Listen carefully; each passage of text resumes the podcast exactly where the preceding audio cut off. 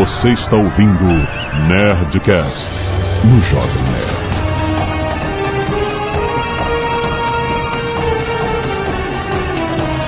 Landa, landa, landa, nerds! Aqui é Alexandre Antônio, Jovem Nerd, a Terra sempre foi redonda. Aqui é Burrand e a história nem sempre tá certa. Aqui é o Tucano e não interessa quem fez a patente, interessa quem inventou. Aqui é Eduardo Spor e o problema não é patente, é privada. Aqui é o JP e erro foi feito pela história. Nossa, que isso, cara? Coitado, Animadaço, O cara tá né? cansado. Coitado, cara. Aqui é o Azagal e errou rude. Muito bem, nerds, estamos aqui com o nosso time de história para discutir pela primeira vez os erros da história, rapaz. A gente podia fazer um Nerdcast também dos erros dos Nerdcasts. Pode ser os erros dos Nerdcasters sobre história. Exatamente. Caga, esse programa ia ser um épico. Mas sim, existem muitos conceitos da história que a gente simplesmente. Eu não sei, alguém- falou e de repente a mentira pegou e a gente acha até agora que é algo que não foi. Esse programa todo vai ser a sessão canelada, não vai voltar pro Nerdcast, vai direto, né? então vamos revisar a história depois do e-mail. Canelada. One, two, three, four. Get up, get on up, get up, bem, acabamos para mais uma semana de vez em Canelada do Nerdcast. Vamos. Azagal, nós temos um recado para os fãs de LOL. De quê? Sabia? De LOL, League of Legends, Azagal. Ah, um dos jogos responsáveis pelo grande fortalecimento mundial do eSport, Azagal. Um dos jogos mais competitivos do mundo, League of Legends. Que é aquele jogo que você faz o seu time, define uma estratégia Ok. e fica, cara, você tem que derrotar um time adversário muito bom, que cria campeonatos absurdos. Galera enche arenas para ver League of Legends. E o campeonato brasileiro está chegando, Azagal, acontecendo entre dia 19 e 21 de julho de 2013 em São Paulo, no WTC Golden Hall. Olha aí. Informações aqui, mas para você não perder, o campeão não vai só levar o título, mas também uma vaga na competição mundial que vai acontecer na Alemanha, Zagal. Porra. Então é uma. Vai ganhar viagem. Impressionante. Ah, muito bom. Quem diria? O esportes. Onde chegou? Esporte. é, eu sei o que, você acha que esportes. É uma competição. E competições, E exatamente. competition. Muito bem, se você não conhece o League of Legends, lembre-se, o jogo é gratuito, free to play. Existe coisa que você pode comprar dentro do jogo, mas elas estão mais relacionadas à customização de personagens, suporte pro jogo. Mas o gameplay, core gameplay é gratuito, você baixa, mas sem personagens, poderes e táticas diferentes. Você faz, a graça é você fazer o time, faz o teu time, pega os seus amigos, começa a jogar todo em português. Agora jogos localizados estão demais. Não deixe de participar, lembrando o campeonato entre 19 e 21 de julho. Não perca! LOL! E vale lembrar que se você ainda não participou do concurso cultural Montegrappa Caos, Tchau! ainda dá tempo. Você pode participar até o dia 17 de julho de 2013. Exato, o concurso que vai dar para o nerd o relógio caos, Azagal. Eu, eu vi uma galera falando o valor do relógio por aí. É, é, só procurar, não é nenhum mistério. Mas eu não achei. Você não achou? É, Mas eu ouvi falarem que é mais de um dígito. Como assim de um dígito? Claro que é mais de um dígito. Não, mas sim. É Uma- na casa do milhar. Ah, na tá. casa do milhar, só que com dois dígitos. Tá, ou- ou cinco dígitos, pronto. Ou isso também. Chega aos cinco dígitos, é isso que você tá querendo dizer. Chega aos cinco dígitos. Meu Deus!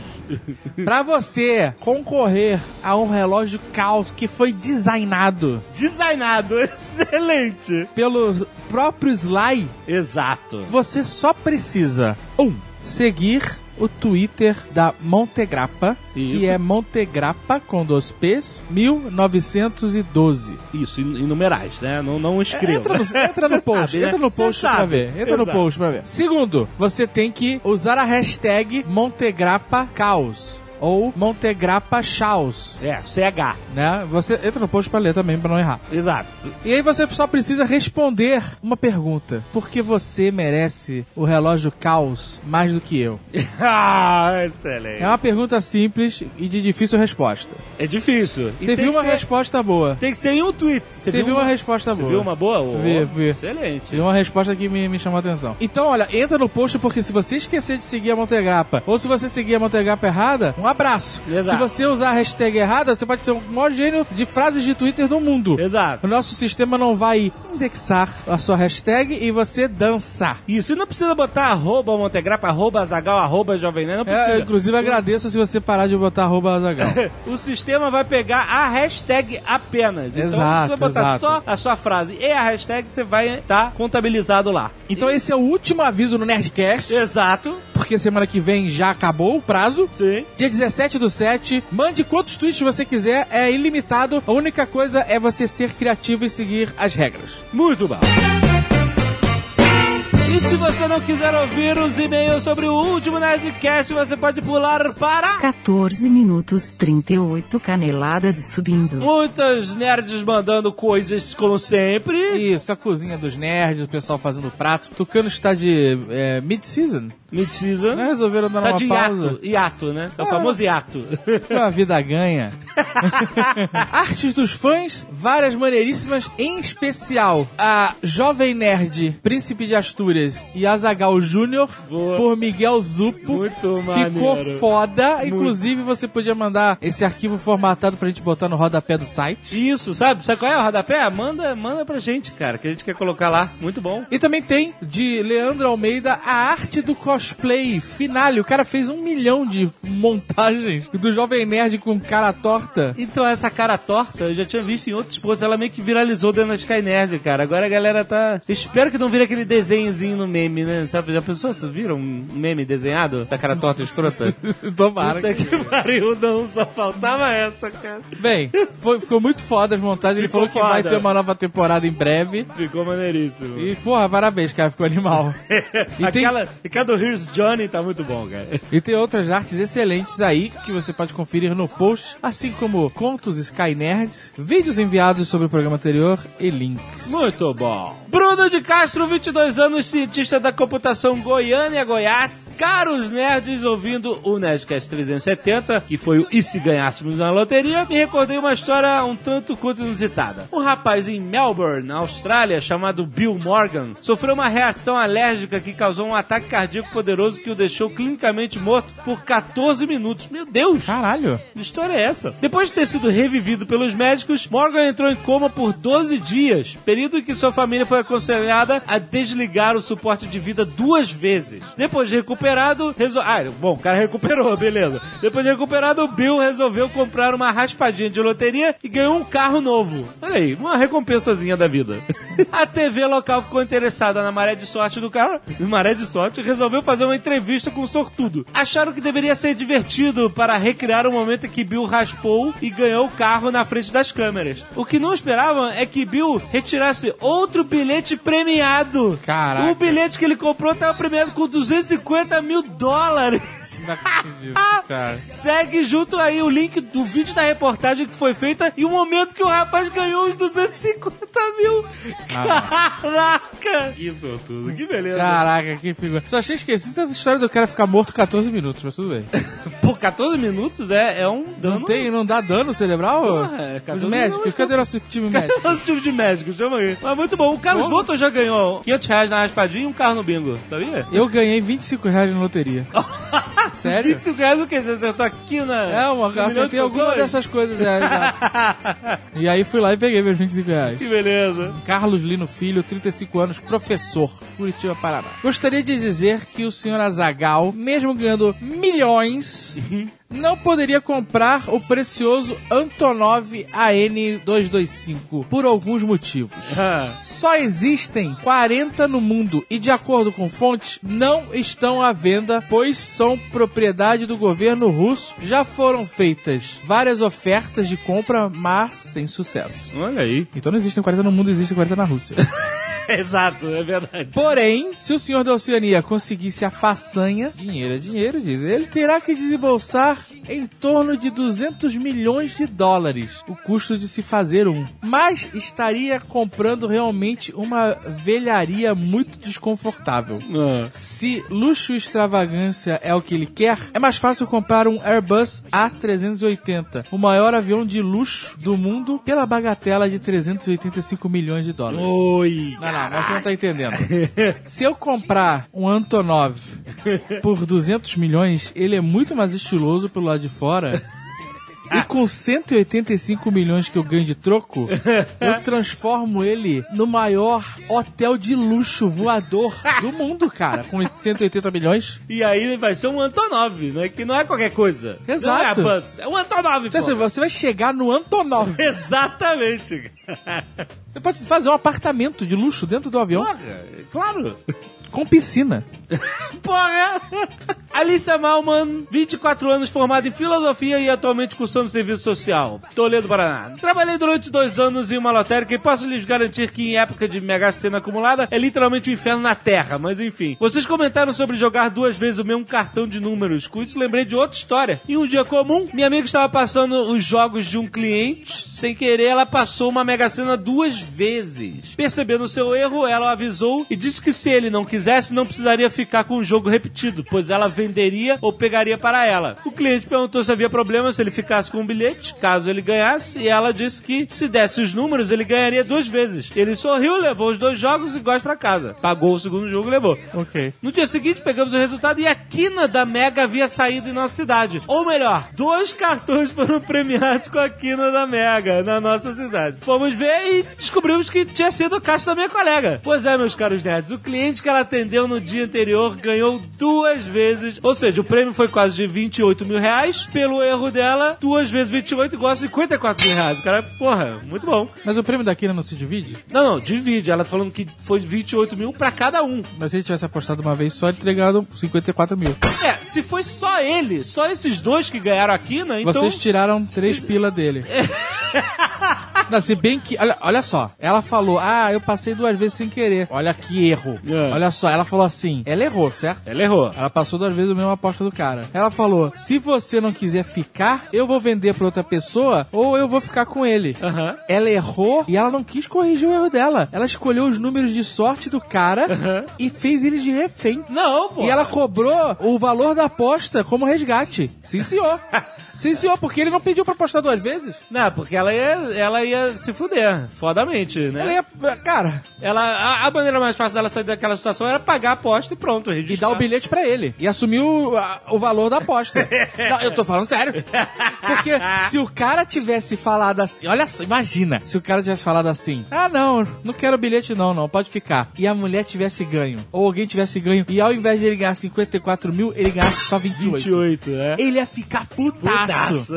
Exatamente. Ele só deve ter levado outro bilhete que ela devia ser bonita. o pior foi que o cliente nem sequer apareceu mais, nem pra agradecer, pois a falha foi dela e menos ainda pra dar alguma recompensa. Não teve. Se foi só dois bilhetes, não teve. Ele não ganhou mais dinheiro. Recompensa por terrar? Ah, que país é esse agora? Parabéns, muito bom, você errou. Eu vou te dar uma recompensa. Ai, caraca, excelente. Ela continua aqui. Uma outra vez, em uma mega de final de ano, aquela fortuna estimada pro prêmio, o senhor veio no meu caixa e fez uma mega de 15 números. Nossa, esse tava com The Secret. Correspondendo na época, custou 15 mil reais o bilhete. Caraca. Ele me pagou em dinheiro. Ô! Nossa. Ô, lavagem. Ô, que lavada de dinheiro! Me pagou em dinheiro, anotei os números pra conferir, porque pensei só, o cara gasta 15 mil como se fosse troco. Queria ver, vai se ele ganhava, né? Caraca, a loteria é isso aí, né? Tu lá, vai lá apostar e nego anota os seus números. Pois é. cuidado, galera. Anotei e conferi. Vocês acreditam que dos 15 números que ele jogou, não deu nem sequer um dos seis sorteados? Pois é, Caraca. não é fácil ganhar. Quer dizer, o cara, na verdade, ele foi a Zagal em várias lotéricas. Sim, sim. Com várias bolsas de 15 mil reais de alguma fortuna ilegal que ele fez. Tava lavando, ele tava lavando dinheiro. cara. lavou fodamente. Ela acha que o cara, não- olha só, ganhou na loteria difícil. É, Não, ele- em algum lugar ele ganhou. Em algum lugar ele ganhou, cara.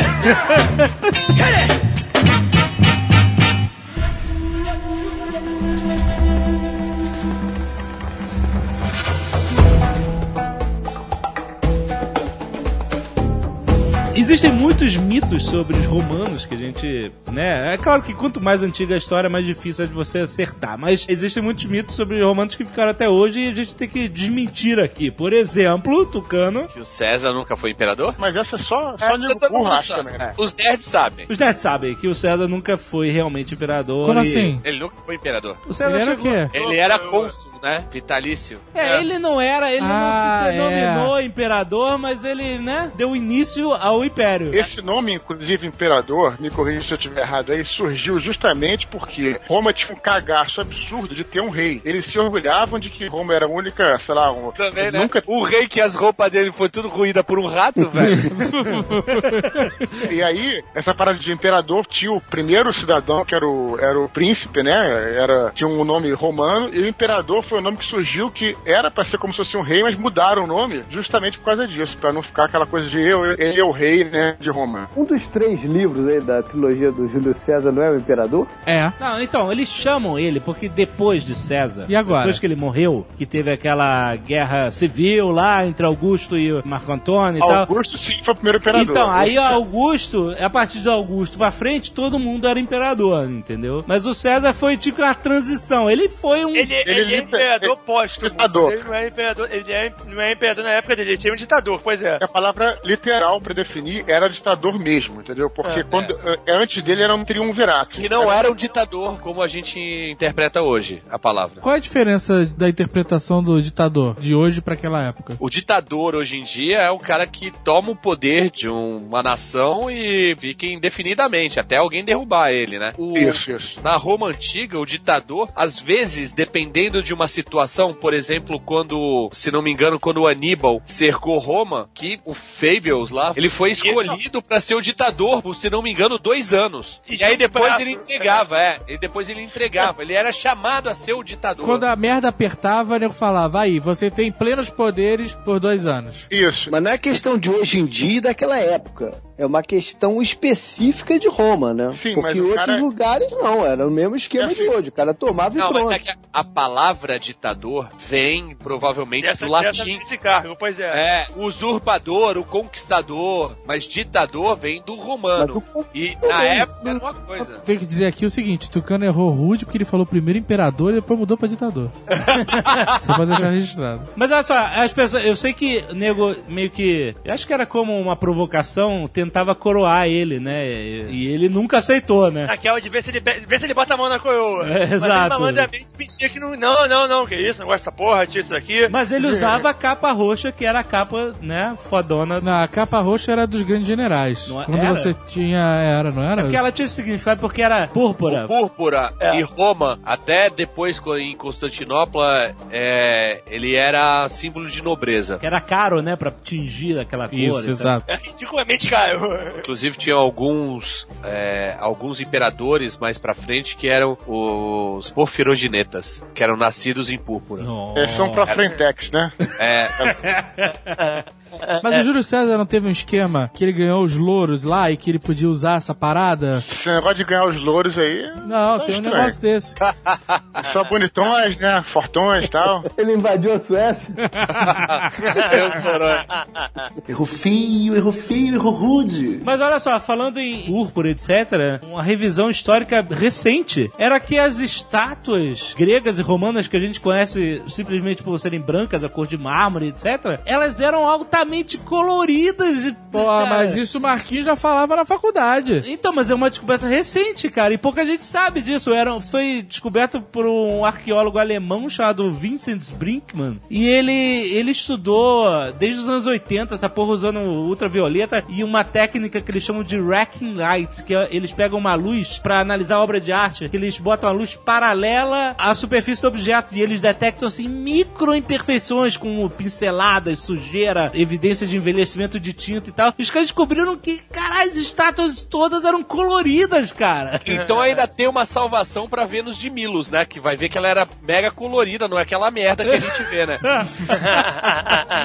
Mas aí então não é, não é um erro histórico, é um erro mais ou menos de, de Hollywood, Arqueológico, faz o né? cenário, né? E monta a estátua eu- lá de Marte, né? Eu acho que isso se deve muito ao fato de que a gente teve as obras neoclássicas, né, do século XVII e tal, do Renascimento pra frente que eles começaram a fazer várias esculturas parecidas com os gregos, só que puramente mármore. Então, a gente tem isso na cabeça. Mas a, a referência deles era o mármore, a cor, a cor foi comida pelo tempo. Exato, cara. É muito Ou interessante. então os coloristas estavam de greve na época. né? Do que eu já vi, as pirâmides do Egito não são aquela porra daquelas escadarias ou coisa. O original delas, são- elas eram todas As colunas, né? As colunas, todas é, egípcias, diziam que era totalmente coloridas também. É, tudo pintado, é. As pirâmides eram brancas e revestidas, tudo, tudo lisinha. Então é, o tempo foi destruindo a referência que a gente tem hoje em dia dá pra destruída, né? Dá pra ver como é que ela era na época que ela foi feita. É, muito maneiro. Os egípcios até entendo, porque, vamos lá, o egípcio é um pouco, sei lá, um pouco, vamos dizer assim, meio presepeiro, né, cara? É um povo meio presepeiro, né, cara? Caralho, como assim, Pô, cara? você fazia, você vê aqueles olhos dos caras assim com aquelas, porra, aquelas pinturas tem- do lado e tal. Tem alguma coisa de Clóvis Bornai ali, vamos lá. Tem ou não Os tem? romanos também se maquiavam pra caceta, cara. É. Mas por que, que os egípcios usavam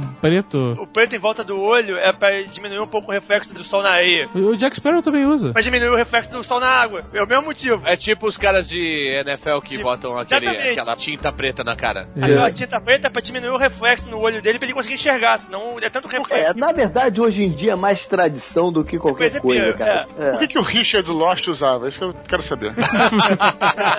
Errou feio, errou feio, errou rude. Tem outra do Júlio César também, né? Que é o Até Tu Brutus, meu filho. Ah, sim. Ah, mas isso, é- isso não é peça de Shakespeare. Isso não, até porque ninguém tem como provar o que, que, que, que o nego falou na hora da parada. Olha, no. Eu, eu no- tenho como provar. Sabe o que ele falou? É mesmo, não dá pra falar nada, cara. Não, mas olha só, todo mundo acha ou acredita ou já ouviu falar no Ateto Brutus. Sim, mas é. é mas, Claro. puta, é. é Cara, olha só, é se você sair na rua, se você sair na rua fazendo pesquisa que nem o Fantástico ou o Pânico e perguntando pras pessoas o que, que o Júlio César falou antes de morrer, as pessoas vão te responder. Até tu, Brutus. Não, não, não. Vão, cara! O nego vai falar, que isso, coitada da Susana Werner. Então, na, na- na série Roma, no DVD da série Roma, que é bem maneiro, por sinal, no segundo, tem uma parada que você pode colocar umas legendas históricas, né? Que ele vai falando, vai descrevendo mais ou menos o que, que os pesquisadores históricos falavam. E tem a hora que o César morre e ele não fala nada, óbvio, né? Fica lá Spoiler, spoiler. agonizando. Porra, spoiler, né? E aí, é maneiro que entra a legenda lá e fala isso, que os historiadores concordam hoje em dia, mais ou menos, que ele não falou nada, né? Ficou lá agonizando e o Brutus foi o último que deu a facada. Isso foi mesmo. Mas ele não teria dito nada lá. Assim como não teria dito quando atravessou o Rubicão em direção a Roma. Que também tem outra frase dele que ele joga moeda, né? A sorte está lançada. Isso. Também disse que não. Citou outra, foi outra invenção também. Tá, Aí tu tá matando, cara, anos e anos de, pô, histórias do Asterix ali, cara. não se faz A isso. parada da sorte tá avançada, se não me engano, é, uma, é de uma biografia dele que diz que ele falou. E a biografia, se não me engano, foi escrita por ele mesmo. Então o nego acredita na parada porque o cara É, disse que aí, falou. aí vai um ponto até que é, é conceitual desse Nerdcast de um modo geral, né? Que a história é feita de versões, né? A Exato. versão mais bacana é a que fica, né? É a que e a fica, versão mais é, é. bacana. Esses historiadores presepeiros falando aí, aí não falou nada. Aí, aí não, também não. Não tem como afirmar isso. Não tem exame na pedra pra ver se, se gravou o som na pedra, a, a frequência. Não, o é. cara pode ter falado, filha da puta! sabe? Mas o que eles Cara, viado, te comi a vida inteira, tu me faz isso! Mas pe- pe- pensa só uma parada. Trinta e quantas facadas? Não foi pula pirata, cara. Puro pirata, caralho. Caraca! Puta que pariu! Todos eles esfaquearam ele. Mas não foi ao mesmo tempo, cara. Não, che- não chegou, não, não tem como, é humanamente impossível. Não, não foi, não, mas peraí, peraí. Ele tomou trinta e tantas facadas. E a última foi do Bruto. Ele já tava na merda, cara. Eu... Sério, o Bruto só foi lá porque ele, ele tinha a obrigação moral dar a espetada nele. Era O que exatamente rolou isso. foi aquela assim, todo mundo, e aí, Brutus, tu não vai dar a facada não? Tá, tamo aqui esperando aí, o cara tá ali. Ele já tava até morto, Porque né? olha só, o Brutus é como. Agora eu não tô falando de erro histórico, mas é que, falando já que a gente tá falando disso, o Brutus ele era a linhagem dos primeiros caras que tinham fundado a República Romana. Então ele representava um símbolo naquela parada. Então ele tinha que ter dado a facada de qualquer maneira. Essa que era o Era grande simbólico, lance. era simbólico. O mais Era importante é o, é o seguinte: a versão do Até Tu Brutus é a mais maneira. Cara. Então, chegar no DVD de Roma e não botar isso é a mesma coisa do que esses filmes do 007. Agora que o cara não fala meu name is Bond, James Bond, cara. É a mesma coisa. Não, mas porra, que isso? Os caras Então fizeram... o JP tá na balada do o homem que matou o Facínora, né, cara? Que tem a, Claro, a, cara. a frase célebre que se a versão é melhor do que a verdade, publique-se. Ah, ué, mas cara, Porra. mais da metade das coisas que a gente Se a conhece é é melhor que a verdade. Mas eu, isso aí, cara, eu vou tatuar, vai ser minha próxima tatuagem. Se a versão é melhor que a verdade, publica a versão, meu irmão. Então, mas a gente tá aqui pra procurar a verdade, caralho. Isso não é de erros históricos. A gente lê de história é isso, pô. Eu achava, pra mim, que o, o Brutus é irmão de criação do César. Na verdade, não. Na verdade, parece que a, a, a- o Coisa Verdadeira eles eram amigos, mas não tinham nenhuma ligação de a, mais coisa. E o Bruto Eles eram realmente é o muito Bruto amigos. bem mais novo e ele tratava com. É. Então tinha meinha. Era aquela parada tipo assim, Ah, tinha, tinha. dizer que é meu sobrinho, É, né? são romanos, são romanos, não são gregos. Teve esquema Disney ali. Erro feio, erro feio, erro rude. O mito é que o- os romanos eram tão decadentes e festeiros, filha da puta, que existiam lugares chamados vomitórios, onde eles... Mito? Ah, vocês também. Esses, Onde eles iam. esses programas eles eu não. enchiam o rabo de comida, iam vomitar no vomitório. Toda minha vida e é uma aí mentira. voltavam pra comer mais. Toda minha vida é uma mentira. Eu aprendi. Não existe isso. Não existe isso. Vomitorium é aquela passagem que você faz pra dentro de uma arquibancada, sabe qual é? Sabe aquele túnel? Tá do lado de fora, aí entra no Sim. meio da arquibancada? Isso é um É a vomitório. passarela subterrânea. Exatamente, isso é um Então devia vomitório. ser Bully Morion. Sei lá, cara. Não é nada além disso, cara. Não aí- tinha- Independente do nome, existia um buraco lá que nego vomitava ou não existia? Existia. Isso existia porque tinha um lugar dos que caras. Dos importa, caras cara. Se vomitório é um nome mais bacana pra parada, deixa vomitório, porra. essa lenda, essa lenda devia vir do fato de que realmente existia é, em Roma cagadouros públicos, né? Os caras entravam, é mesmo. O banheiro era público. é, Existiam banheiros públicos em Roma. Esse é o buraco da latrina, o cara chegava lá e. pum, A né? lenda deve existir porque nego passava por debaixo dessa arquibancada e mandava ali. É claro, cara, é claro. Ali que é o vomitório. Eu vou. Ai, caralho, comi demais, puta que pariu, que azia. Mandava. Ah, agora tá tranquilo. Aquela mureta do Maracanã se chamava mureta, mas era o mijódromo, porra. Eu tava passando mal e, e falava pro amigo, é, vamos gorfar. Aí, o- aí o amigo falava, vomitar então. Caralho. Tá foda. Tá aprendendo comigo esse garoto. Erro feio, erro feio, erro rude. Nunca consegui entender esse negócio direito do Nero tacou fogo em Roma. Nunca. Pelo que falam do Nero, pra mim, a minha visão histórica do Nero, uma bicha gorda. Mais ou menos. Deitado tocando harpa. Isso já é meio que certo, que é, é, ele fazia incesto, ele comia a mãe direto, depois mandou matar a mãe. Ele era uma figura lastimável. Mas o, esse fato próprio de que ele botou fogo em Roma, aparentemente é uma mentira. Jogaram na conta dele essa, essa parada. Roma pegava fogo toda hora, cara, a parada, entendeu? É como Londres, já pegou fogo várias vezes. Pô, pegava fogo, entendeu? É, É, aparentemente. nego usava fogo dentro da casa, né? É, aparentemente ele nem em Roma tava quando teve esse grande incêndio que ficou, foi famoso, destruiu a cidade toda mesmo. E aparentemente também foi o contrário, ele voltou rápido e ajudou nos esforços de ajudar a galera, abriu um palácio lá, o que restava do palácio, sei o que, pra refugiados e tal. Foi um fofo ele. O que pegou que- e que talvez nego tenha botado na conta dele por causa disso é que depois do incêndio Isso. ele foi político brasileiro total. Ele pegou É. e se apropriou de terras, fez uma lambança geral pra reconstruir a parada. Ele fez a mansão lá com o palácio com a mega piscina gigantesca, gigantesca, E né? ele fez um lado rico da cidade, né? O lugar onde pegou, onde pegou fogo, que é próximo ao É, palácio. ele... Ah, a piscina Aí- é justificável, a piscina é justificável. Vamos lá.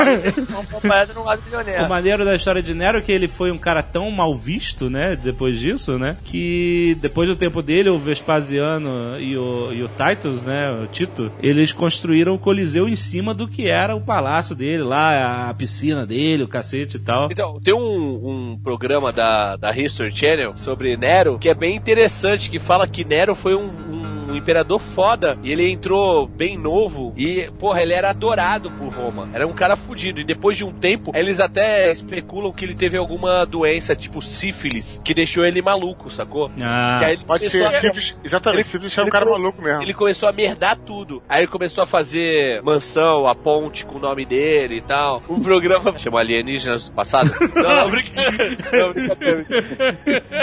Errou feio, errou feio, errou rude. O joinha pra cima, o joinha pra baixo. Do gladiador. Joinha porque não é tu lá, meu irmão. Joinha. E o polegar pra cima, Polegar. joinha é, é Isso, recente. isso, polegar pra Polegar cima, pra cima, o famoso pedido de carona. Like. Like. Like. Não, pedido de carona é de lá. É de ladinho, É, né? do lado. Tá, o, verdade. mito, é. o mito era o seguinte: o. o, o Se o, se o imperador, rei, ou, é- como é que você queria chamar, coronel, Imperador, imperador. jagunço, se o cara bota, bota o polegar pra cima, o cônsul, cônsul, O nego tá on on velho. Olha, pra cima tá diplomata, legal. diplomata, diplomata, o imperador. nobre, nobre diplomata, nobre engenheiro, o nobre engenheiro, bota o polegar pra cima, o gladiador vive, o Maximus não mata o cara. Isso. Se o imperador, engenheiro, nobre diplomata, bota o o polegar pra baixo, É. é pra Caput matar o outro gladiador que falhou no combate. É, não tem evidência história de que E aí ficava a galera, teoricamente, é o que a gente conhece através do cinema, ficava a galera ou com o polegar pra cima, tipo, mantém, valeu, o cara lutou bem, É. ou pra baixo de... Não, na ve- então, na verdade, quem fazia isso era, era o imperador. Era... Mas a galera, tu acha que a galera não ficava... Influenciado, não existe. Não, então, mas olha só, o dedo pra cima, pra baixo, isso é uma coisa que nasceu no cinema. Porque a única evidência histórica que tem era que o imperador usava uma virada de polegar como ordem pra matar o cara que perdeu. Mas não diz o que, que é a virada de polegar. Se é a virada de polegar pra cima, se é a virada de polegar pra baixo. Podia ser no ou, pescoço. Ou se até a virada de polegar no pescoço. Aí sim, exatamente. hein? Aí é show, aí é, é A show. virada era só do polegar, porque assim, se não era pra matar, ele estendia o punho fechado. Então, diz isso também. se ele virasse o polegar, Não, aí não. ficava com aquele punho fechado, galera. E aí, o que não, vai não, acontecer? não. Rolava um suspense, Não. estilo Porque eu Faustão. li que existe também a versão que ele, ele botava a palma pra frente pra não matar e o punho fechado pra matar. Mas aí eu não sei onde é que a virada de polegar entra aí, entendeu? É conflitante. Mas ninguém Eu sabe. que o punho era pra poupar o cara, o punho fechado, e o polegar pra cima era pra é, matar o sujeito. o polegar pro lado. Não tem como confirmar, a gente nunca vai saber. Isso é, é- é discutido. Mas o fato é que ele escutava a plateia, é isso. Ele escutava É, a galera. Tem uma linha de raciocínio que fala que se mostrasse o polegar, tinha que comer uma pilha. que pariu! Essa é muito velha, ninguém vai saber. Eu, cara, eu, vou, eu vou confessar que eu, eu, eu, eu vi essa piada, eu tava tentando encaixar, mas eu não conseguiu se superar. Parabéns, Tigano.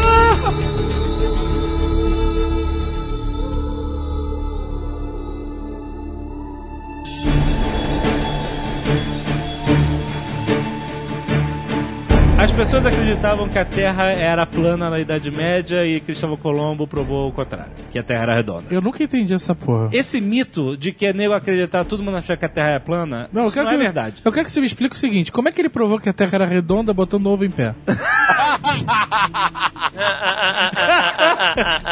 Foi um olha assombro, sassaricando. Olha Nossa. só, olha só. Nossa senhora, cara, como, como funciona a sua mente, cara? Caralho, agora que eu lembrei. É o mistério da ciência. Quebraram o ovo de Colombo. Foi um assombro, sassaricando. Puta que filha da puta. Radiofobia vai colocar aí, ó. Como que você voltou tão longe, cara? Parabéns. Mas olha só, presta atenção. Esse conhecimento que a Terra é redonda é uma coisa que vai até 5 mil antes de Cristo, sabe? É uma coisa muito antiga. Inclusive, e a, e a história mais maneira da- do conhecimento da, da redonda, que eu li no livro Cosmos de Carl Sagan, é a história do Eratóstenes, que em 200 antes de Cristo, não só, o cara não só sabia que a Terra era redonda, mas nesse ano, ele conseguiu calcular a circunferência da Terra, cara. É muito foda, né? Com o negócio da sombra, não é isso? Da sombra, é A isso, cara. Com, com, com a varinha, né? Com a É, vara, né? o, o Eratóstenes, ele era bibliotecário-chefe da Biblioteca de Alexandria. Então o cara era, não era pouca merda, não. E ele morava em Alexandria e ele achou lá um papiro lá dizendo que em Siene, que era 800 quilômetros ao sul de Alexandria, no dia 21 de junho, que é um dia de solstício, ao meio-dia não existia sombra nas colunas. Acho que nenhuma coluna fazia sombra e o, o, o sol brilhava direto no fundo dos poços. Caralho. E aí ele ficou intrigado com essa merda e ele foi fazer no dia 21 de junho a experiência de olhar em Alexandria se isso era verdade. E não era verdade. Em Alexandria, ao meio-dia, no dia 21 de junho, tinha sombra. O- a- as colunas e tal nunca, não chegavam a, a ficar sem sombra e o sol não chegava no fundo do poço, né? Sempre tinha sombra no fundo do poço. E o cara simplesmente podia ter falado assim: ah, tá errado, né? O documento do cara, o cara escreveu, tá errado, rasga essa merda e bora. Mas não, ele contratou um cara pra contar a distância entre Alexandria Siene, pra ele fazer a experiência, ter certeza que realmente ao meio-dia do dia 21 de junho não tinha sombra. E aí ele viu: opa, peraí, se lá não tem sombra ao meio-dia e aqui tem, a Terra é curva, cara. assim, tudo bem, ele podia até saber disso, mas o que, que ele fez? Ele traçou, é, usando matemática, sabendo a distância entre as duas cidades, ele traçou uma reta imaginária embaixo das colunas em cada cidade para calcular aonde que elas se encontrariam. E baseado nisso, o cara, é, ele viu que elas se encontrariam no centro da Terra, no ângulo de 7 graus, e o cara calculou a circunferência do planeta com uma margem baixíssima de erro em 200 antes de Cristo, cara. É fantástico. isso. Quero saber quem escreveu esse pergaminho. Então, o cara. Eu não tô dizendo que é alienígena, mas. Isso não é tecnologia humana. Então o que acontece? Colombo, é, não existia essa discussão da Terra redonda ou plana e tal. É óbvio que não existia essa discussão, até porque a gente tá falando de idade média, que a ciência e tudo mais era restrita a um microgrupo. Ou você imagina um É. servo depois do trabalho lá virando pro filho, filho. Eu acho que esse papo que a Terra é plana meio furado, né, cara? não era uma questão, é óbvio que não era uma questão. Dentro dos centros de conhecimento, os caras sabiam que não era, né? Exato, O- exato. o Colombo não saiu em viagem pra provar que a Terra era redonda. Lógico que não. Ele saiu porque tinha algum interesse econômico em volta da parada. E o interesse econômico é era mostrar que tinha um caminho da Europa pra Ásia indo no sentido oeste.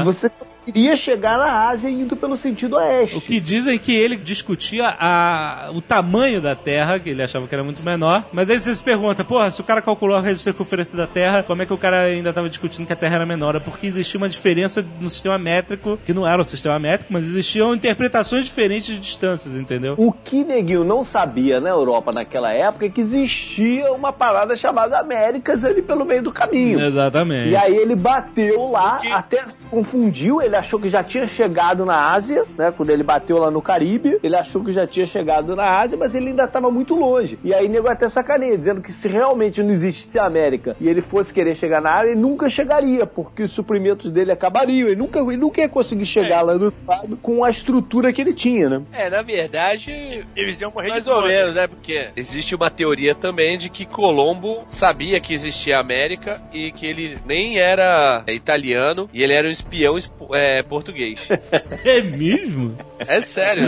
Aí, cara, aí tu, vai, tu tá confundindo erro histórico com teoria da conspiração, né, cara? Então, é quase isso, é quase uma teoria da conspiração, mas assim, existem várias teorias sobre a, a origem do Colombo. Por que que existem várias teorias sobre a origem dele? Porque essa origem dele de Gênova, ela é, ela é muito contraditória com várias outras coisas. Por quê? Em várias partes da biografia dele, existem coisas que não batem. E aí, vários historiadores resolvem reivindicar a origem do Colombo. Por exemplo, Colombo já foi da Galícia. Já foi reivindicado que ele era catalão. E aí mostra um monte de provas. Mas por que, que essas provas ganham força? Porque a, origem dele é muito confusa, é muito contraditória em vários pontos. Essa biografia dele foi escrita pelo filho dele depois da morte dele, não foi? Porque então diziam que se, se não fosse ele, ninguém ia saber quem era Colombo no mundo, porque ele morreu totalmente esquecido, né? Então pode ter tido acontecido coisas erradas realmente aí A nessa... documentação naquela época não é lá essas coisas. Se hoje em dia já, você já consegue perder um monte de coisa das pessoas, imagina naquela época.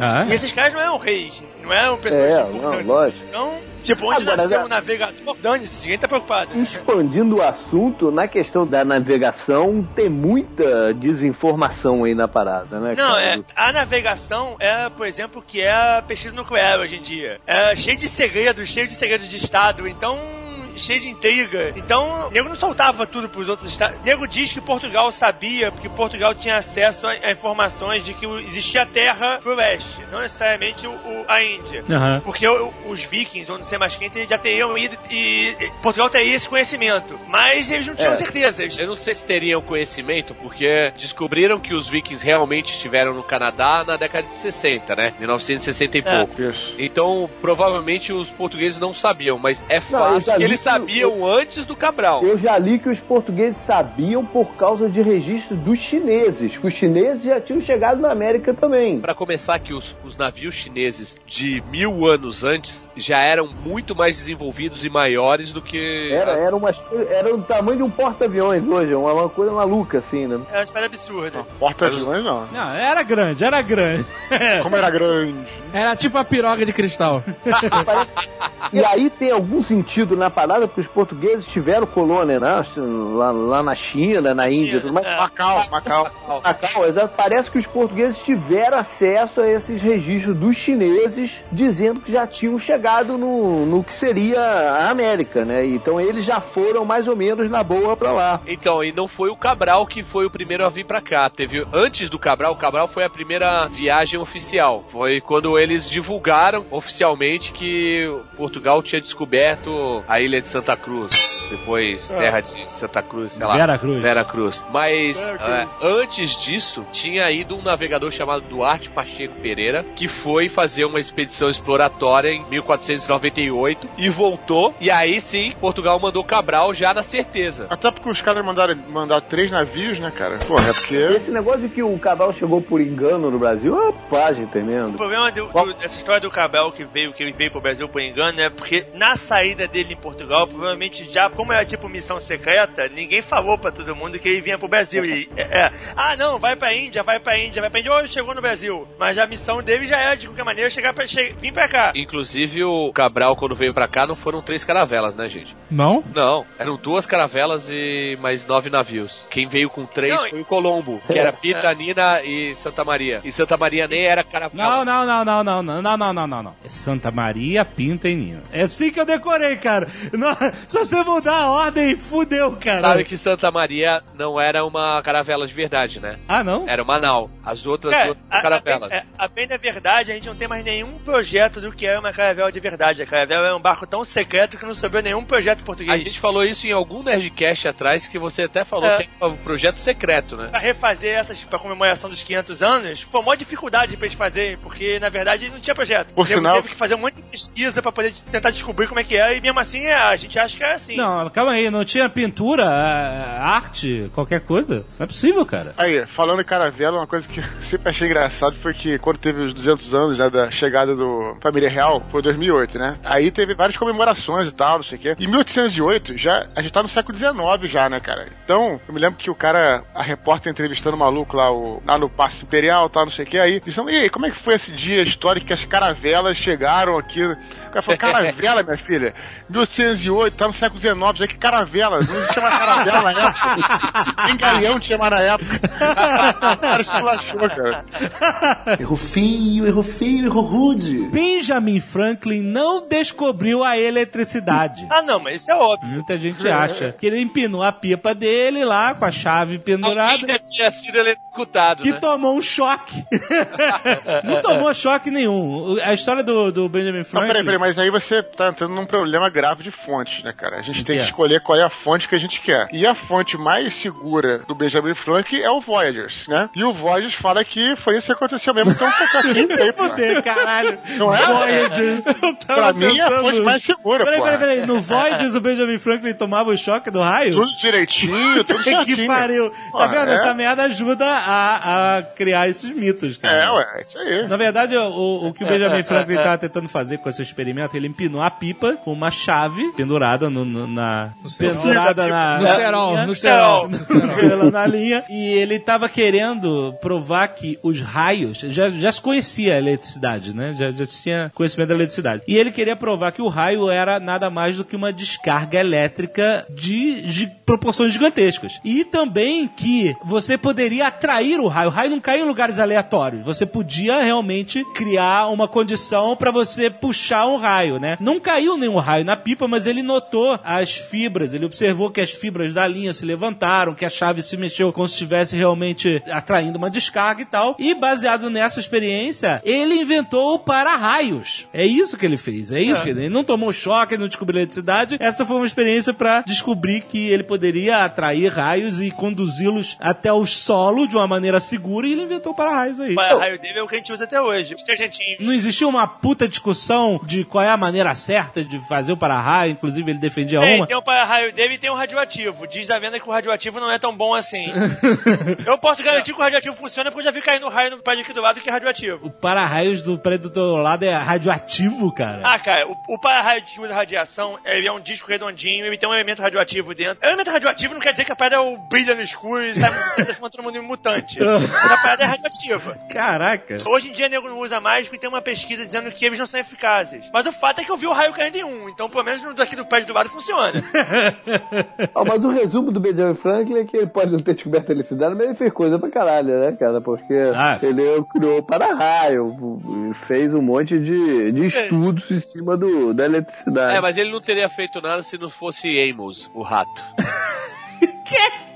Vocês nunca viram esse desenho da Disney? Coisa. Eu desenho da Disney, é verdade. Desenho isso? Procurem aí, Ben e eu. Ben e eu. É. E o que, que tem o Benjamin Franklin a ver? Então, Ben é o Benjamin Franklin. eu é o ratinho Amos.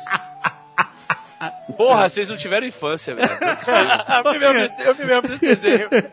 Errou feio, errou feio, errou rude. A gente já falou em outro Nerdcast rapidamente, e a gente vai falar rapidamente de novo, que o Graham Bell não inventou o telefone. O grande Alexander Graham Bell, inventor do telefone, amigo de Dom Pedro II. A gente vem, inventou solta uma dessa e vai É embora. uma farsa, ele é uma farsa. Segundo o sistema de patente americano, o primeiro que conseguiu tirar a patente é o inventor. Então, Tá certo que o Grandel teve que dar um faz-me rir pro cara pra registrar a patente dele antes, mas Não, é, quem que- paga o faz-me rir faz todo mundo rir, né? na verdade, o Antônio Meucci que não teve dinheiro pra patentear. Tinha que pagar pra patentear tipo ISBN. Porra, até hoje tem. É muito caro? Depende do quão fudido você é. Como é que o cara do Bullet Ball fez pra patentear o Bullet Ball? Ele morou no carro, mano. Foi assim que ele. Vocês não me entendem.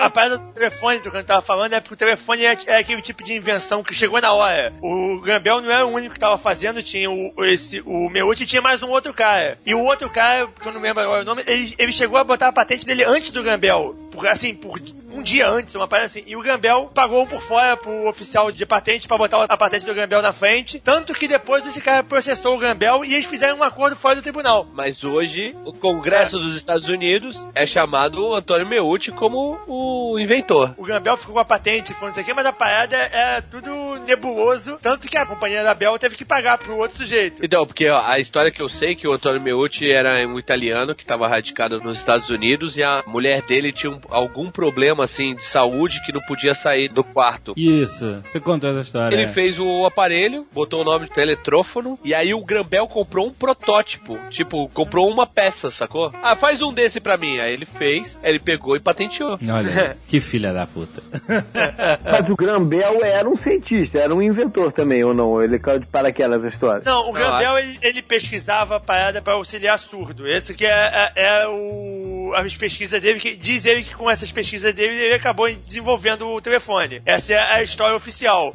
E ele É. queria fazer um aparelho pra auxiliar surdo. Se não me engano, ele chegou a fazer alguns aparelhos, eu não me lembro agora direito, mas ele chegou a fazer alguns aparelhos de, de surdez. Entendi. Uma outra história parecida, não é? É que não foi o Thomas Edison que inventou a lâmpada, né? Ele só fez um modelo melhor de lâmpada É. do que existia. Ele fez uma lâmpada que durava mais tempo. Isso, exatamente. Exa- Aliás, esse é outro grande filha da puta, né? O- Esse, é- esse, É, não esse- esse não vale nada. Esse não vale nada. Não vale nada. A gente falou naquele do Tesla, A gente né? fez um Nerdcast dele, é, Thomas Edison versus Nikola Tesla, que, né, ele tinha um laboratório cheio de gente bem inteligente trabalhando pra ele. Ok, ele inventou coisas, sim, ok, mas ele patenteou muita coisa que não era dele, inclusive invenções do Tesla, porque tudo que era inventado no laboratório dele era, É dele. era dele, é né? dele. Até uma história de bastidores aqui, porque esse Nerdcast a gente ia fazer sobre inventores, e a gente começou a falar dos dois, tinha tanto assunto, né, cara? É, tanta tanta dois. intriga, tanta intriga, tanta sacanagem que acabou virando um Nerdcast só sobre eles. E agora você tá entre- fazendo sacanagem aqui que tá destruindo o nosso DVD de extras. DVD de extras que tá guardado aí pra um dia. Errou feio, errou feio, errou rude. Já que a gente falou do Thomas Edison, tem também uma parada dessa com o Nikola Tesla, né? Que ele não recebeu o mérito da criação do rádio até muito tarde, né? O rádio era, era. Pelo menos eu aprendi na escola que foi o Marconi que. Ah, assim, Inventou, tecnicamente mas- foi o Marconi que inventou, mas já se tem semi-provado que as primeiras pesquisas com rádio eram de um padre brasileiro. Isso. Não, é, também tem isso. Ele chegou a mandar, só que ele nunca patenteou porque ele era padre, ele não tinha essa preocupação. As pesquisas dele foram usadas pelo Marconi. Então, e, e, além disso, a Suprema Corte dos Estados Unidos deu a- a- o mérito da criação ao Tesla, porque o, o projeto do Marconi tinha 17 patentes do Tesla. Eu falei assim, porra, pegou todas as paradas que ele tinha feito, montou Juntou numa tudo, só, é. falou assim, ah, inventei. E essa parte do padre, Padre Roberto Landel de Moura. Mandel de Moura, é. Brasileiro. brasileiro que fez a primeira transmissão de rádio do mundo. Olha aí, que beleza. Orgulho da nação. Não, e ele é completamente esquecido pela história, né? É que nem o cara do Teletrim. Já, Tirando, a liga de rádio amador, eu não conheço ninguém que fale dele. já o Santos Dumont, O que é? O Mas Santos o Dumont. Santos Dumont, o Santos Dumont é considerado pai da aviação, além daqui na França. Mas realmente o o negócio dele é um, ele é um pioneiro da aviação, né? sim. Então, mas peraí, olha só. É, vamos entender isso aí, né? O O negócio é Tucano, o Tucano rea- reacionário, como é? Não, é o cenário e nazista. Agora defende que os irmãos Wright que inventaram avião. Bom a gente deixar claro também, porque até onde eu ouvi dizer, a primeira máquina com motor a voar foi do Santos Dumont, não foi? É, então, olha só, o, o voo dos irmãos Wright ele foi antes do voo do Santos Dumont com 14 bis. Certo? Porque os irmãos Wright, eles voaram num planador que desceu uma ladeira e, e, e vum, foi meio que catapultado, né? É, isso não conta, foi mal. Então, conta. então, mas aí o que acontece? Eles foram os primeiros caras a conseguir voar com a máquina. É. Era uma máquina, certo? Voaram e tal. Isso foi em 1903. Três anos depois, em 1906, o Santos Dumont fez o voo 14 bis. O que acontece é que o 14 bis foi a primeira máquina voadora que tinha propulsão própria dentro da máquina, entendeu? E o que os aviadores dizem é que para ser considerado um avião, ele tem que ter propulsão própria. Não, Não é pode de ser... propulsão própria, não. Mas o, o, a- o, o avião dos irmãos Wright era incapaz de decolar sozinho, com o motorzinho. esse Não, não, não, não. Esse Deixa que é a eu explicar. diferença. Deixa eu explicar uma parada. Deixa eu explicar uma parada. É o seguinte: o do Santos Dumont não é que ele tinha propulsão dentro do avião. Ele foi o primeiro a decolar de própria Então, propulsão. meu amigo. Os irmãos Wright, três anos antes, fizeram a decolagem por trilhos catapultado, porque o avião deles, que tinha motor, não tinha roda. Ele tinha uns, uns Pra ser mais é feito pra coisa no trilho. É. Pra ser mais leve. Pô, mas aí o cara erra no projeto e a culpa é de quem? Calma, não erraram o projeto. Isso foi três anos antes. Só que as pessoas acham que esses três anos eles ficaram parados falando assim: pô, tu sabe que o ano passado eu voei, né? Mas voei. Eles fizeram uma porrada de voos. Isso é comprovado porque depois do voo do 14 bis, sei lá, cinco anos depois, que o, o Santos Dumont já tinha feito vários outros aviões, outros inventores franceses já, feito tinham avião feito também. É. outros aviões, porque o grande mérito do Santos Dumont é que ele é o, foi o inventor do open source, né? É, exatamente, ele não Ele patenteou publicou todo nada. o desenho do Demoselle numa revista. O Demoselle é um é leve pro, pro padrão de hoje. Ele inventou outra parada também. É, ele, ele, ele publicou todo o desenho do Demoselle numa revista e ninguém começou a fazer demo- av- aviões que eram uma cópia do Demoselle. Open sei source. lá, né? cinco anos depois, teve uma competição daquelas de quem fica mais tempo voando, né, em Paris. E aí, os irmãos Wright foram pra lá e ficaram, tipo, enquanto o nego ficou 20 minutos, eles ficaram 3 horas voando. Aham. Palavras do Santos Dumont foram: pelo tempo de voo que eles têm, eles já devem estar fazendo isso há muitos anos. Ah, muito Entendeu? bom. Então, é assim, a diferença do Santos Dumont. Santos Dumont morava na França, educação europeia. Ele queria desenvolver mesmo a ideia. Ele queria que fosse inventado, podia não ser por ele. Tanto que ele deixava o projeto aberto pra todo mundo contribuir com aquilo, né? É. Irmãos Wright, qual é a mentalidade de americano? Eles queriam era ganhar dinheiro com isso. Então eles tinham medo do cacete de que outra pessoa chegasse e conseguisse fazer o avião antes deles. Porque eles queriam patentear e ganhar dinheiro com isso. Por isso eles faziam os testes escondidos. E eles patentearam um monte de, de coisa. O que eu já vi falar normalmente é que o pessoal diz que as superfícies de controle deles eram muito melhores do que o do Santos Dumont comparativamente. E o motor do Santos Dumont é muito melhor que o motor deles. O motor deles é uma merda. Quem e financiava o Santos que- Dumont? essa que é- é o Santos Dumont é milionário. Ele. Ele, ele mesmo se financiava. É. O pai dele parece que O era. pai dele é, é fazendeiro de café. Exato, de café. Ele era uma família milionária. Bom Por isso ele, não se, é, ele não se preocupava com dinheiro. Dinheiro pra ele nunca foi problema. Aliás, falando em aviação, toma aí outra pra explodir tua cabeça. O Charles Lindbergh não foi o primeiro cara a fazer um voo transatlântico non-stop. É, não explodiu muito a cabeça das pessoas, mas tudo bem. teve outro antes dele. Eu sei que teve um, teve um Na parado. verdade, ele foi o primeiro cara a fazer isso sozinho. Que tiveram outros antes, mas era mais gente, entendeu? Teve dois britânicos que fizeram e tal, não sei o quê, mas ele foi o primeiro solo. E aí ele ficou famosão e tal, não sei o quê. Porque eu sei que tinha com Com paradas teve vários. Não, não, mas, mas já teve, teve antes dele, teve antes dele. Num assunto que tem a ver, parece que acharam o lugar onde caiu o avião da Eckhart agora, né? É, Sério? eu vi, que, eu vi É. nego tá desconfiando que, que localizou, mas é, não pegaram nada do avião ainda não, né? Mas é, ne- nego vai fazer uma outra expedição, tá tentando arrumar fundo pra fazer uma outra expedição, mas alguma coisa lá pe- perto do Tahiti. É mesmo? Olha aí. É. Eu não vou achar mais nada, né, cara? Se levar a plaquinha de ouro, acha.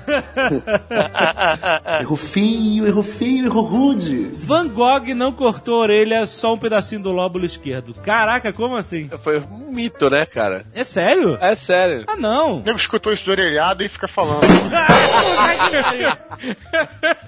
O cara era louco, mas não era tanto, né, cara? O Nerd queria o glamour do, do gênio criativo, indomável. Ah, É, mandou só um talinho assim. faz menos sentido. É só pra dar uma tentada pro irmão. Ele ia cortar tudo, mas aí ele foi ver qual era e desistiu. Tem uma Ele não teoria cortou. da conspiração que enquadraria perfeitamente nisso, que na verdade ele é bem menos maluco do que o nego fala, e esse parada de cortar ele, tudo foi uma tentativa dele e do irmão de criar um personagem maluco, pintor amargurado, pra ver se vendia alguma porra de algum quadro, já que ele não conseguia vender nada. Mega Ah, excêntrico. cara, isso não faz sentido. Aí o que que ele fez? Cortar a orelha? Puta. O que, que ele fez? Ele, ele passou a usar uma faixa na orelha a vida toda pra ninguém ver a orelha que ele não, cortou? E, e por que, que quadro de maluco tem mais valor que quadro de são? Sei não. É a teoria da conspiração, é, é mesmo. Cara, vou nem, vou nem responder. Errou feio, errou feio, errou rude. Sony não inventou o Walkman. Hã? Ah, é verdade. Ah, não. Tô me retirando. É muito reacionário. Como assim, cara? É tão famoso. Olha que coisa fascista. Fascista. Fascista, como diria a vovô, né? Ah, Foi inventado aqui no Brasil. é o quê? É. Sério? Só que o cara chamou de, ao invés de Walkman, chamou de Stereo Belt. E era o que? Era um, era um toca-fita mesmo? Era um toca-fita que o cara botou no bolso e lançou os, os fones de, de ouvido. Inclusive não era fita cassete, se não me engano. Eu vi numa matéria na revista Trip e tinha foto e tal. Era uma fita mais larga, não, não sei se era cassete mesmo. Aham. Era um alemão que morava aqui no Brasil, chamava André Pavel, e que o cara inventou tal, não sei, foi na- o mesmo naipe. Depois ele entrou no- na justiça e conseguiu ganhar royalties da Sony. Ah. Tucano, tu leu isso na Trip? Até na revista de surf? Não, não. Surf inventou isso. Ah, tem umas mulheres peladas na praia e você acha que é surf. Ela é o estilo surf, mas ela é uma, uma revista, inclusive, bem política. É. É soft porn em política. Aliás, falando de inventores brasileiros que não são creditados e tal, o inventor da Bina também é brasileiro, né? É. O, o Nélio José Nicolai, ele mineiro de Trabalhando 71. pra Terra em Brasília. Exato, e Bina significa. é, Ah, mas eu sempre soube, bem no meio de ar. Identifica o número de A, né? Exatamente. É. E o cara, ele tá até hoje, ele tá com mais de 70 anos, ele tá brigando fortemente com várias companhias e tal, porque o cara, ne, nego que ele deve. fez, cara? O nego não pegou, pegou Nego dele? deve bilhões de dólares pro cara, cara. Cara, é, é uma cilada, E Bina. o mundo inteiro. o mundo inteiro usa essa porra e ele tem a primeira patente, cara. E você vê que o invento dele se voltou contra ele, né? Que ele liga pra cobrar.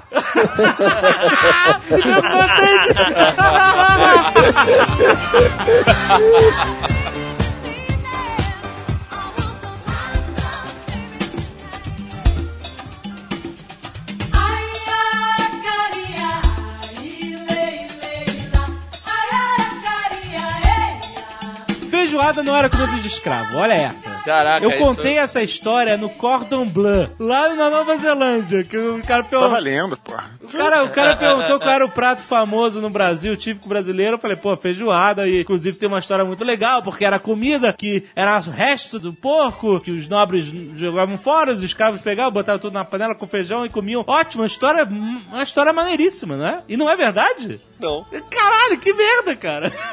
Você enganou Como é que você cara sabe que não é falou verdade também? Como é que você sabe que não é verdade também? Mas da onde vem a feijoada? Então, a feijoada nada mais é do que um caçulê, né? De feijão preto. Foi isso que o francês isso que ele falou. falou. Ele falou, É? caçulê, caçulê. É isso que ele falou, caçulê, eu pensei, ah, deve ser uma coisa parecida, sei Só lá. que caçulê é com feijão branco, né? Exato. Olha aí. Significa exatamente isso, feijoada com feijão branco. K é feijoada e sulê é feijão Eu pensei branco. que era caçulinha em francês.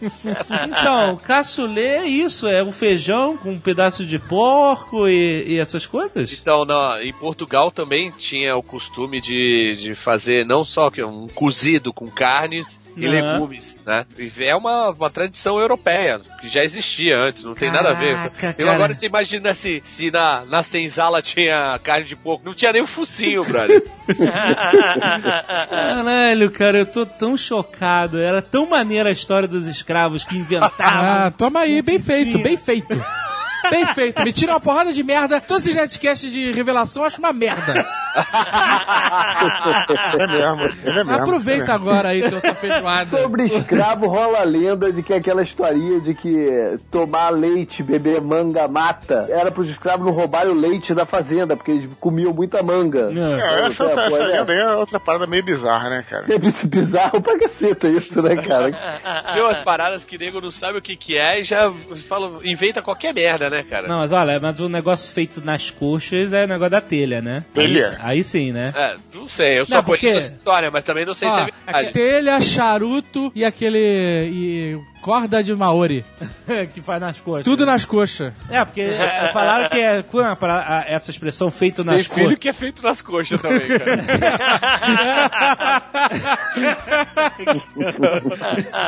É que essa expressão feito nas coxas dizem que é, é que é, é, É de qualquer maneira. faziam. Então, não, mas é que a, a origem é que faziam a telha e moldavam a telha, quando ainda tava mole lá, argila, sei lá, na coxa. E a- como a coxa é irregular, a telha não tinha padrão. Então era. A telha é tudo destrambelicada, então feito nas coxas. Então esse negócio de pra dar feito de qualquer maneira, ficou feito nas coxas. Não me diga que isso não é verdade também, que é uma puta história. Ah, cara, pode, pode ser, mas isso é uma parada meio lógica, né, cara? Você vai, por exemplo, você não tem uma mesa pra escrever, tu escreve, Nas- sei lá, nas coxas. É, Nas exato. coxas. É, ué. É, tu faz, né, tu senta e escreve. Não, mas né? o Acho negócio que- da, da telha, o negócio da telha, tem que ser a Não, telha. tudo bem, tudo bem, mas é uma parada meio óbvia, né? Não precisa ter fundo necessariamente histórico. Tudo, tudo que é. Teve um Nerdcast que, que acabou com a minha cabeça também. O quê? O dia que eu, que eu cheguei e falei assim, bom, é inegável que pirâmide é uma parada que tem em todas as civilizações. Aham. Por que isso? Aí o Dudu, ah, pra chegar mais alto é um jeito mais fácil, né?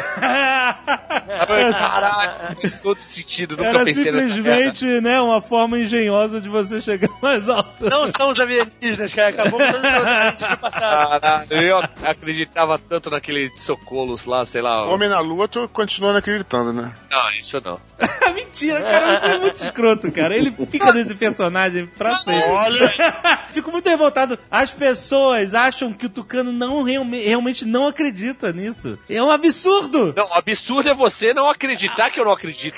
Caraca, cara, isso é muito escroto. Ele nunca vai admitir em público, nunca vai Cara, admitir. tu sabe que o Kubrick ele fez em 2001? O nego fala que era uma preparação, né? Pra fazer a parada. Foder. E quer saber de uma parada? E depois ele gravou outro filme dele, que é o Barry Lyndon, com as lentes que ele pegou da NASA. Então, Eu não, eu, eu só não pra me redimir, só pra me redimir em relação às pirâmides que eu tô falando isso. Errou feio, errou feio, errou rude. Então, o Marco Polo, grande comerciante de Veneza, né? Ele Marco foi. Polo é o jeito italiano de falar Marcos Paulo, né? Né? Nossa, explodiu minha cabeça. Cara. Tá de sacanagem que Marco Polo é Marcos Paulo. É, maluco. cara. Ah, não! Os nomes italianos, eles são mais legais. É.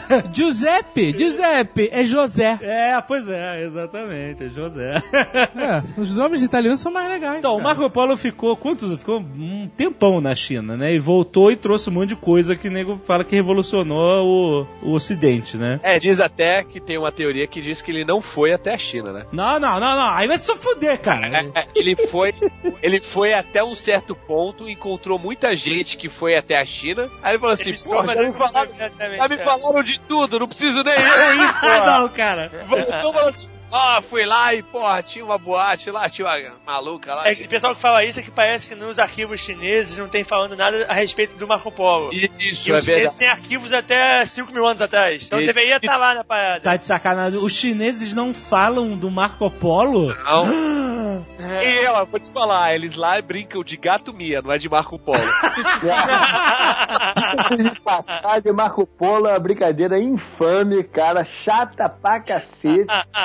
Lá na piscina aqui, cara, tem sempre uns dois moleques gritando Marco Polo. Marco Polo é insuportável, para. Cara, mas aí, aí Orlando, cara. É, ué. Ué, Pra mim, Marco Polo é brincadeira de Caralho. putaria. Não, peraí, olha só. É, é lugar escuro, todo um pelado, Marco Polo. Mas, mas da onde? Não, é na piscina. É na piscina, tem que ser na piscina. Não é uma piscina. piscina escura, porque vo- cada um brinca do seu jeito. Não, Por que, que a brincadeira é Marco Polo? Por quê? Marco Polo! O que, que tem a ver com Marco Polo isso? Não sei, cara, mas é. Quando o maluco é saco, foi. eu não sei a resposta, Jovem Nerd, mas eu só respondo se você me responder antes por que que chama Pix. Pix? É, o lugar na brincadeira onde você encosta e aí... Pique, pique esconde, pique. Caralho, não sei também, pô. Sabe, eu não vou te falar então por que que é Marco Polo. Não, não. Pelo amor de Deus, fala aí, pô. Tem centenas de milhares de pessoas esperando essa resposta agora. Centenas de milhares de pessoas. Não vou falar, não. Não, fala aí, porra. Não, tu, tu não falou? Que escroto você. Eu vou saber nos comentários. Eu vou saber, pronto. Obrigado, galera. Mas então, aí dizem que ele trouxe a massa, né? Macarrão, essas porra toda pra Itália, da China. Essa que é a história, não é? Ele pode ter levado uma massa de chineses pra lá, né, cara? Uma galera violenta pra, pra- pra- pra fazer um terror lá na Itália. Mas o- já tinha macarrão no- na Itália muito antes, né? É mesmo? É, desde a invasão dos árabes na Sicília, já tinha. 600 anos antes do Marco Polo voltar com... Caraca, o Marco Polo não trouxe o macarrão para o ocidente, então. Porra nenhuma. Então, mas peraí, esse é o tipo de parada que tem sempre um fundo de alguma coisa. Ele pode não ter trazido o macarrão como. Não, Ah, ele mas- pode ter levado algum tipo de massa. Ele trouxe o de sim. É, não, o macarrão que tinha lá devia ser uma merda que ninguém comia. Ele trouxe uma variação que nem gostou, no mínimo, alguma parada de. né, O molho, trouxe o molho, pô. Trouxe o molho. Se não me engano, quando o nego fala molho. macarrão, o nego fala um macarrão Ô, específico, ô, de espaguete, uma parada assim. Ou então ele tinha um RP foda, velho. Ah, isso com certeza ele tinha. Isso ele era bom. É à toa que ele vendeu os livrinhos com as memórias da viagem dele, que vendeu uma porrada. E os livrinhos eram copiados à mão, né? Tem a história que o Marco Polo inventou as camisas polo, também não tem essa parada? Caraca, cara! Depois dessa. Ah, porque na China era um pouco mais frio, aí tinha que botar aquela. Tem Não, história cara, dessa vai aí. se fuder. Não, não. Errou feio, errou feio, errou rude. O escalpo não era um costume indígena. Verdade. Ah, Porque, caraca, como assim, né, cara? É grande, cara. Isso é grande, pô. Isso era, era o costume francês, né? Que tinha mercenários contratados e, tipo, eles pagavam por inimigo morto. O costume francês nas Américas, é isso? É. Eles tinham que trazer uma prova que fez o serviço. Cada índio que eles tivessem matado, eles traziam a- o escalpo pra mostrar pro contratante. Que matou um índio. aham. Era, ti- era tipo o recibo, né? É, pra não levar a cabeça que tá- dá muito trabalho, pesa, nojento e tal, eu quero levar só o escalpo. É. E aí não tem como você duplicar um escalpo, né? Um escalpo é uma pessoa. Uma pessoa é um escalpo. Depende. Qual o tamanho do scalpo? Não, não, tinha que ser um escalpo de respeito, né, cara? Peraí. É, é um palmo, um palmo, um Não, o scalpo topo da cabeça do cara, maluco. inteiro. Não sei, um pedaço. Porque dá pra tirar, de repente, dois Se você scalpos. ficar- Ah, não, aí não, aí não. Aí o cara tem que exigir um tamanho mínimo de Ó, escalpo. de Jurandir Filho. Uma vez eu tava lá na terra do cara, e aí ba- bati uma foto com ele vai mostrar que nós somos amigos. E aí o primeiro, o primeiro comentário, cara, o primeiro assim, olha o tamanho da jaca. Então o Jurandir Filho valeria aí uns três escalpos. Mata um, leva três. Esses franceses, esses franceses deram mole, algum deles poderia ter saído na frente e patenteado o Ziploc. Porque onde é que eles levavam esses scalpos, né, cara? Deviam guardar numa bolsinha plástica, mano. Nada, eles, eles- o- os índios pelo menos amarravam num, num pedaço de pau e levavam tudo preso num pedaço de pau. Ou Então os índios começaram a imitar os franceses, é isso? Eles viam um índio morto sem escalpo e ele, ah, vou fazer a mesma merda quando matar o, o homem branco. Pagaram na mesma moeda, né? Caraca, maluco. Eles aprenderam bem, cara. Eles aprenderam a tirar, aprenderam a montar cavalo. Mas e por que que essa, porra, essa fama foi? Fizeram a caveira dos índios então, né? Essa fama foi pra eles? É porque depois, quando conheceram os franceses, falaram assim: ah, não, esse povo não, não seria capaz de fazer isso. Errou feio, errou feio, rude. Tancredo Neves não morreu no dia 21 de abril. isso. Isso, essa história abre um precedente pra uma galera que não morreu na data. uma galera, uma galera. Começando por Fidel Castro, né, cara? Fidel Castro morreu já faz um tempo, né? Que isso, cara? Sério? Fidel Castro, Roberto Marinho, nego segurou o formal ali forte. Exato. Mas por que segurar? Por quê? Eu não sei, cara, eu não sei. O Tancredo até entendo, porque, é, né, teve a, a coisa da figura heróica e tal, e morrendo no dia 21 de abril tinha um simbolismo com tiradentes e o cacete, né? Então eu entendo eles Mas mudaram. por que que, assim, eu, eu sou, eu sou um ignorante em história do Brasil. Por que que o Tancredo tinha figura heróica? Que ele era um vovozinho, né? ele era tipo o Hitchcock brasileiro, não é isso? Não. Não, o nariz dele era bem maior. o problema é que é o seguinte: existiam duas pessoas mais carismáticas nas diretas já ali, né? E tinha um acordo entre essas duas pessoas. Um era o Tancredo Neves e o outro era o Ulisses Guimarães. Os dois tinham meio que a, a, a mesma força, assim, política, né? Aham. Os dois eram do PMDB. E aí, eles tinham um acordo que se passasse a emenda das diretas, quem ia ser o, o candidato que tinha mais apelo com o povo era o Ulisses Guimarães. Bote fé no velhinho, né? Se fosse, se fosse eleições indiretas, como acabou sendo, quem ia ser candidato era o Tancredo Neves, porque ele tinha mais força política, né? É, com os deputados. Com os deputados. E aí, o Tancredo se candidatou e ele ia ser o primeiro presidente não militar desde o golpe de 64. Sim, isso. E aí ele virou o herói, né? Ele já era meio que herói por causa das Caralho, manifestações das diretas já, né? 83, eu acho, 84. Cara, eu não aguentava mais escutar aquele coração do estudante, cara. Puta que pariu. Foi quando eu comecei a odiar o Nascimento também. Caralho, cara, o nego entra numa paranoia quando tem nego falou que iam trocar o hino nacional pra ser o coração do estudante. Você lembra disso? É porque ele ficou no morre, no morre foda, né, cara? E era todo dia, coração de estudante. Pô, eu me lembro de uma vez que o Tancredo Neves apareceu na janela do hospital de roupão, assim, acho que era um roupão vinho, uma parada assim. Pô, Não é púrpura não, né? mas era nitidamente você via que ele era um fantoche, né? Marionete, né? Era um marionete. Ai, caralho. Tinha um cara vestindo o, o, o- o roupão junto com ele. Isso!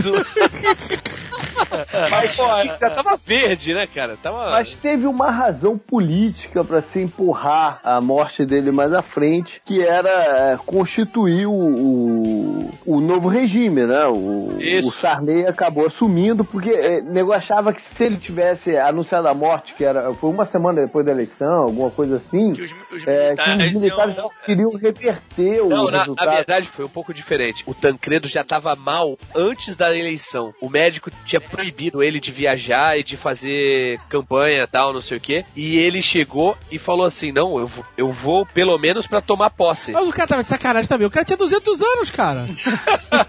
ele tava pra morrer, mas ele tava escondendo a doença. Ele aparecia ainda. Aí ele tomou posse e no dia seguinte ele foi internado. Porque ele tinha medo, justamente isso que o JP falou. Ele tinha medo É. que se ele não fosse empossado, que os militares voltassem atrás.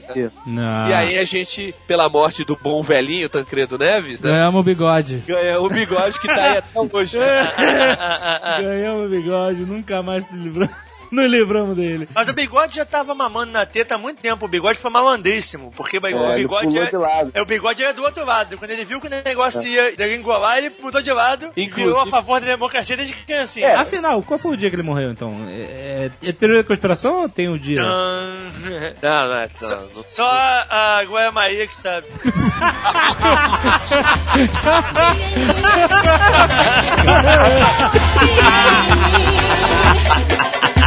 for being me.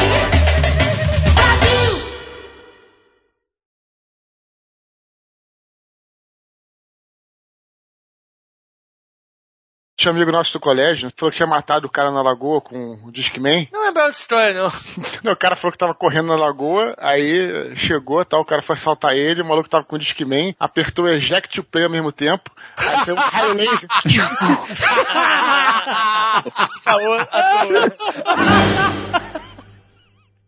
Este Nerdcast foi editado por Radiofobia, podcast e multimídia.